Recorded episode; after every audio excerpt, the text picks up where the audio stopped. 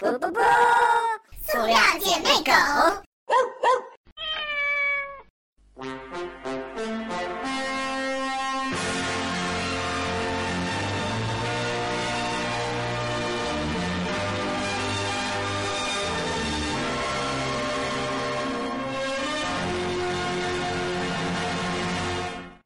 各位听众，晚上好！今天是猴年马月鸡日。本期塑料姐妹狗的主要内容有：暗恋是一场盛大的自我狂欢。为什么要聊这个话题呢？毕竟我们是要把我们脱下去的衣服一件一件一件一件一件一件，一件的穿回来。大家好，我是阿根尼。我是 Honey，我是 Ish，我是你们的儿老师。啊好丧哦。我是兔兔，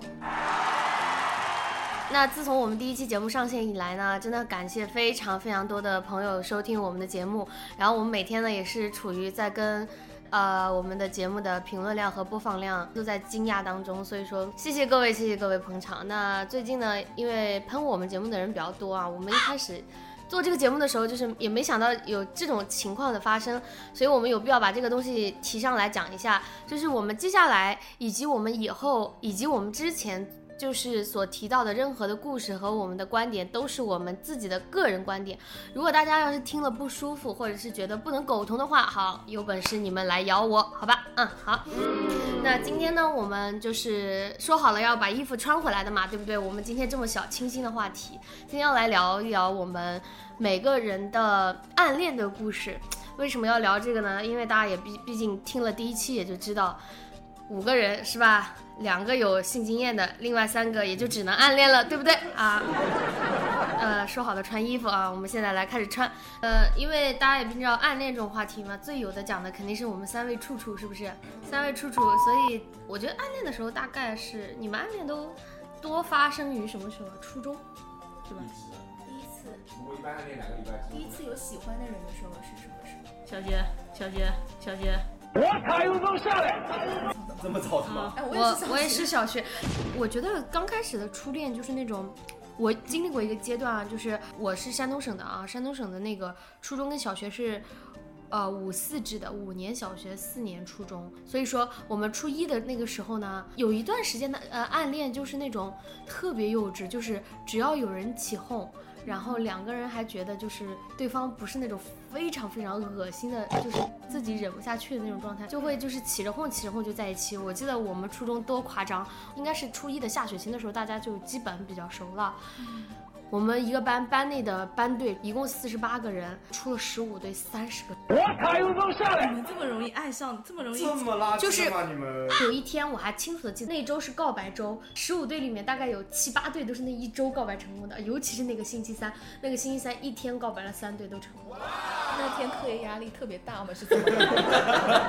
我觉得就是就是刚开始的时候不成熟，应该都会经历过这种会起哄的。不会啊，我是那个起哄没成功的那十八个人里面的清流之一，嘻嘻。你们班一共四十五个人，四十八，四十八哦。满打满算二十四对。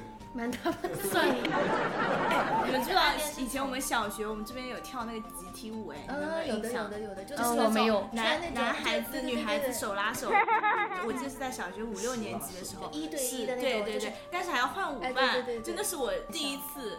就是开始跟异性有了这种肢体接触，我记得大家当时都特别的害羞，就是手啦都是衣服往前拉，就是大家只能拉到他们的衣服，不会进行嗯触碰。然后我那时候就是当时我有一个小男朋友，哎呦，呦。就是因为他不是那种那时候很纯洁的，就是他那时候比较比较矮嘛，就排在比较前面，就以我那时候的身高跟他是永远都对不到的那种。然后有一次我们两个对到了，因为有很很多女孩子都没有来，然后呢我们俩就拉了。我记得特别清，她那天穿了那是有多少女孩子没有来？她那天穿了短袖，就是穿短袖，按理来说呢是不能拉到那个袖子的，嗯然后她就把整个人把那件衣服全部缩起来，给大家表演一下无骨鸡。然后我就拉着他那个，然后我们非常害羞的大概跳了三分钟吧，就这样。那个年代的在一起，就是说我喜欢你，你也喜欢我，就是已经在一起了的那种就是种感觉。就是你给我买颗糖，我要跟你一起玩。对，突然感觉岁月好就是一种轻松啊。非常懵懵懂懂的那种青春的小悸动。很小很小，小学一二年级会有那种，就是嗯，就是比如说，我觉得这个小女孩很好看，我要跟你一起玩，我就上课给你买一包零食，然后旁边的那个男的要是也觉得他很好玩，他第二天就会给他买两包零食，然后告诉那个女生说，你不能跟他一起玩，你要跟我一起玩，这样。都这么幼稚的哎，对啊，小时候就是这样的。啊，我我为什么我们的那种暗恋都是这种这么幼稚的？意识你的暗恋，汽油那个时候也是这样的。我我我自己的话，是我印象最深的一段暗恋，应该是在初中的时候吧。然后那个时候正好那个那是一个学长，然后我们家那个时候有办一个培训班，结果是圣诞晚会的时候，他要过来就是表演他的钢琴，因为他钢琴弹得真的非常好。然后他大概有一米八几吧，长得也是非常的清秀，在我在那个时候我的眼里面就是盛世美颜。初中一米八几，大学一米七，然后他那天晚上在那个晚会上就弹了一首李斯特的《爱之梦》。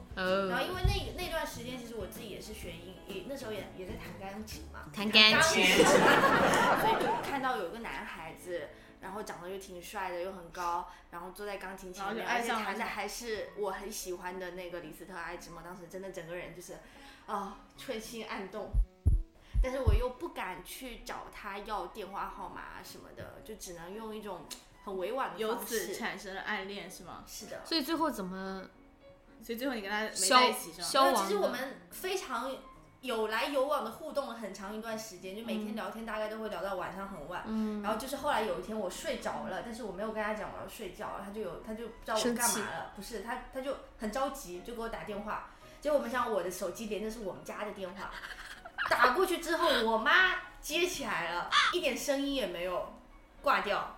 然后后来我妈就越想越不对劲，就开查了那个号码，发现哎怎么就跟是这个学长的电话号码，从此以后就阻断了我们两个之间的所以就是每一段暗恋的杀手父母都是一个巨大的原因，是吗？是但是最后最惨的是他，其实在没多久之后他就考上了那个上海音乐学院。然后那个时候他有有跟我说，他在一次考试的场上碰到了一个拉二胡的一个小姑娘，然后就觉得两个人聊得很来。然后那个时候我就隐隐觉得，嗯，就你的初恋结束了，我们之间的距离越来越远。嗯结果后来真的就是越来越淡，越来越淡，一直到后来都没有联系。然后他在 QQ 空间里面原来有我一个专属的相册啊，就是这么久远。原来有一个专属的相册，然后后来也锁掉，然后呃删掉了，然后换成了有女朋友了拉吗？二胡的那个小姐姐是吧？我不知道他对我设的密码，我也看不见。所以你的感情是随着你们距离的疏远，然后开始淡化的是吗？嗯，因为暗恋跟谈恋爱比起来，就是你没有任何合理的理由去要求你暗恋的对象怎样。比如说，你如果谈恋爱的话，如果那个男生你男朋友他跟别的女孩子暧昧来暧昧去，你就可以理所应当、理直气壮的跟他发火。暗恋这个东西最苦的就是你所有的这种内心的风起云涌啊，这种各种的戏剧啊，什么由他引起的这些，你都？对这些这种 drama 的剧，你都没法去理所当然的质问他，就是但我觉得其实这个过程它本身也是很美好的，就是你在这里面的痛并嗯快乐着的整个，那个时候喜欢一个人应该是最真诚跟最坦诚的。其实我很好奇兔兔的那个暗恋的经历，就我觉得你们那个故事就是互相有好感啊，就不是暗恋啊。对，我觉得暗恋最本质的一个字就是苦，是没有甜的。你所有东西看上去，从你跳脱出这段恋这段单恋之后，你看上去你自己其实是一个很苦逼的状态，没有所谓的什么什么开心啊，什么小甜蜜啊，这种都是放屁好吗？就是要的就是落花有意，流水无情。我是觉得这世界上绝大多数的暗恋，其实大部分人都是单方面的对一个人喜欢，对方是没有回应的。嗯，而且就是你像你刚才讲的，呃，因为你没有告知他你对他的喜欢嘛，然后所以他是在完全不知情的情况下，嗯、可能对你做出的反应是对所有。认识他的人都会做出的反应，对然后只是你自己觉得高兴，但其其实本质上来看，就是很苦的呀。喜欢有什么用？我连我连他今天高兴难过都不知道。妈也想哭哦。哦，太惨了，这个因为那个像我这种人暗恋的话，就是完全不会去接触那个人，没有办法从那个人地方得到任何的回应，因为没有跟他主动的去聊什么东西嘛。然后其实这样的情况下是很苦的呀。哈尼，你呢？就是我跟醋醋是完全不一样的类型。就是我从初中开始喜欢一个男生，我是当我得知他不喜欢我的那一瞬间开始，我就要求我把他当做我的好兄弟。就是在我看来，友谊很大程度上是比爱情要长远的。友谊的话，你可以同时保持多段，所以我一直跟他强调，我希望我们可以是很好的兄弟。但是这么多年过去了，就是在某些时候，我回看我自己的这个漫长的暗恋的这个阶段来说，我觉得其实是一件很单方面的事情，对啊就是我不知道。就是因为我把它放在了一个特殊的地位，其实就算对待朋友来说，我所需求的，从他其他的朋友身上也是不一样的。就是他身边的所有兄弟，我跟他们都是好兄弟，我甚至可以就是那个圈子，我在中间保持一个非常活跃的状态，然后就是每年过年大家同学聚会，我都会去组织，然后我就为了见他。虽然说后面说大家都只是为了玩，但是我最本质的愿望就是见到他我，想见到他。但是现在他已经跟他的女朋友一起去英国留学了，然后就是我跟他之前有一次是他生日的时候，我跟他说我今我今年祝你生日快乐，然后然后我说像你这样的人你都不记得我生日，他说我不用记得你生日啊，你生日还没到你自己就来就会来跟我说，那一瞬间我就觉得我真的好惨哦，嗯，然后今年二零一七这个年嘛，就是我们有一天就是在家里面那边吃饭，然后后来我们结账的时候，因为我是一个女生，跟他们三个男生吃饭，然后他说今天这顿饭应该你来请啊，我说为什么？他说我我从北京回来，不是应该你做就是做东请我们吗？我说为什么要请你？如果你在杭州的话，我可以请你。他说去杭州哪轮得到你啊？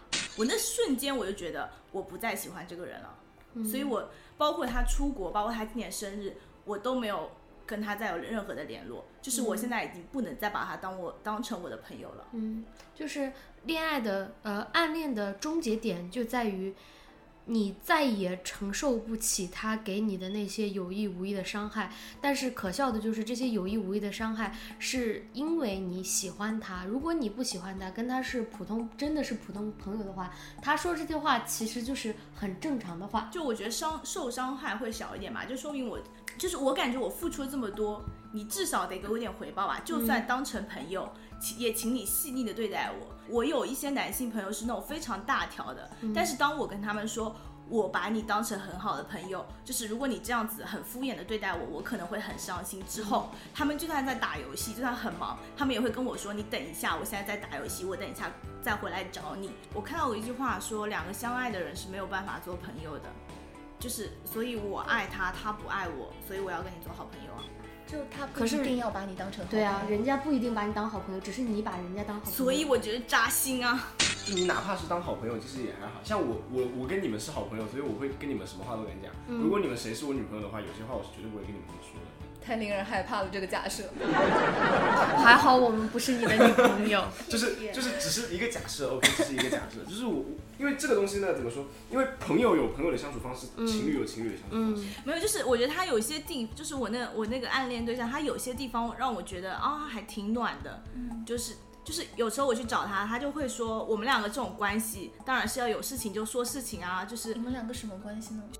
兄弟啊，那他为什么还要跟你说那些话呢？我觉得那就是刚才你举的例子里面他说的那些话，我还是会觉得有点对，就很伤心，有没有？压根就没把你当朋友。对啊也，是哦，不过我觉我也觉得得那那些话是真的，很就是我觉得我也不会跟朋友这么讲。对，就很就是真的很伤。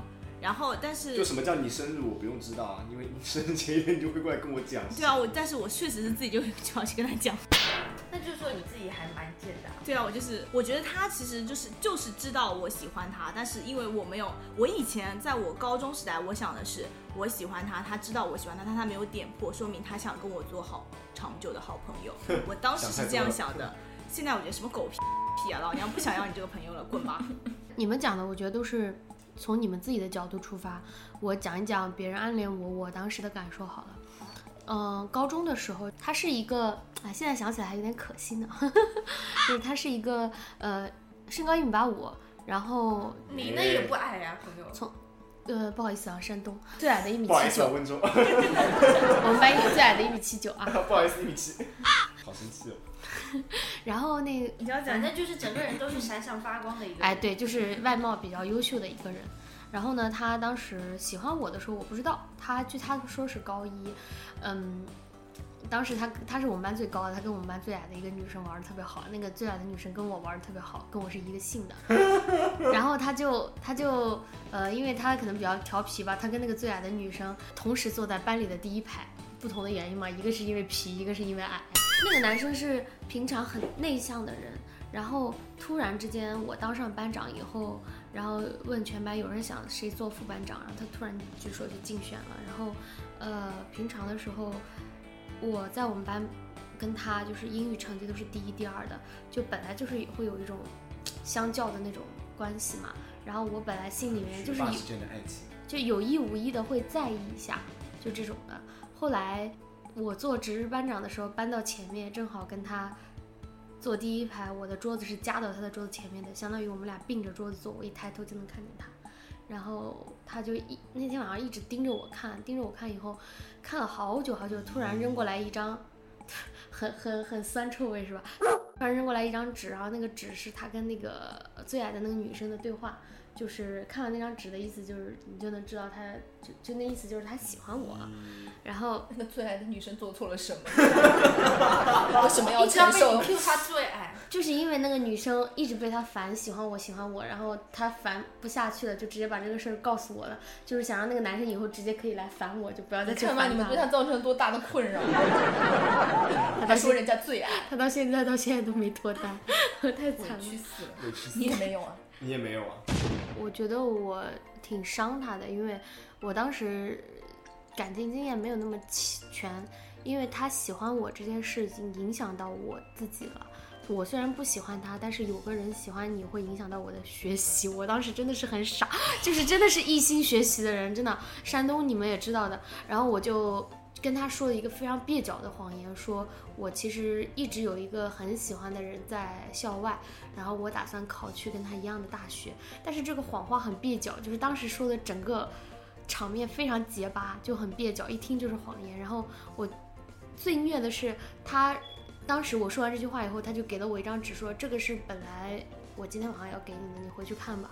我回家说完这段话以后，打开那张纸，那个纸上写的就是这个人。就是这个男生说，我觉得我喜欢你这件事，不管你喜不喜欢我，已经影响到你学习了，所以我不会再送你回家，也不会再去骚扰你了。我打算高考完了以后再跟你聊这件事。就是他已经准备好为我的学习让路的时候，我又说这么一个蹩脚的谎言拒绝他，就很伤。然后从那之后，他就真的就是很冷漠、很冷漠的跟我之间。我虽然不喜欢他，我不知道为什么，就是发生了这件事以后，反而我自己比以前更在意了。人就是这么贱嘛，可能。嗯，我会我当时是我们学校广播站的，然后运动会的时候我会播报那个广播单，然后他得第几名第几名的广播单，我播完了我还会自己收回来了，贴到本子里面。不是啊，就是，但是你会这样的本质是因为他足够帅啊。但是我认识是有那种人，就是他原来喜 喜欢一个男生，但是当那个男生反过来喜欢他的时候，他就是不喜欢这个人了，就是有这么一种、哎，一种一种倾向的。我也认识这样的人。我不知道大家有没有遇过这种，反正就是人类的劣根性，人家喜欢你的时候你不喜欢人家，人家把你给甩了，就是不再在意你的时候，你自己又可多了呢，这不，舔着脸的这不就是贱了吧唧凑？人就是人贱的呀就是这。样的呀，就是这么一回事像。备胎啊，不就是这样子吗？